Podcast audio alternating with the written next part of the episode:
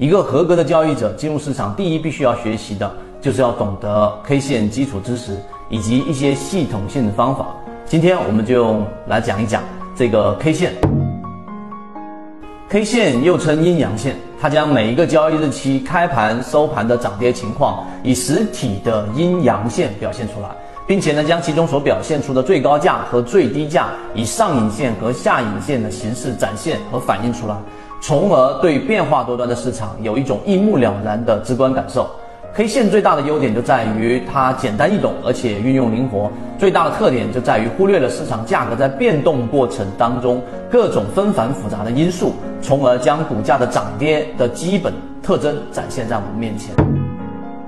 线从时间上可以划分为日线啊，就是我们常说的日 K 线、周 K 线、月 K 线、年 K 线。以及将一日交易的时间划为若干的等份，比如说五分钟 K 线、十五分钟 K 线、三十分钟 K 线、六十分钟 K 线等等，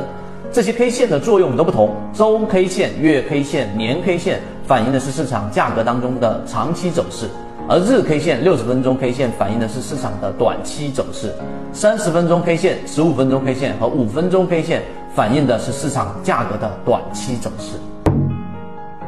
K 线所包含的信息非常丰富啊！我们单以单根 K 线来说，一般上影线的这个阴线实体所表示的是市场价格下方的下压力量，而下影线和阳线的实体表现的是市场价格的上升力量。上影线和阴线的实体比较长，就说明市场的空方力量比较大；下影线和阳线的实体比较长，说明市场看多的力量比较强。如果将 K 线按照不同的规则组合在一起，又会形成不同的 K 线组合。这种 K 线组合所包含的信息就更加丰富。比如说我们在缠论专栏当中所说的底分型，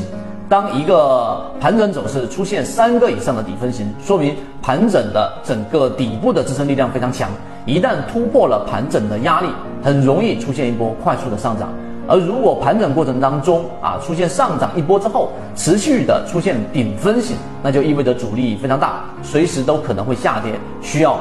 如果你想知道这些内容，并且想进一步的去了解，由于平台原因，公众号的位置是老莫财经，可以互相转告一下就可以了。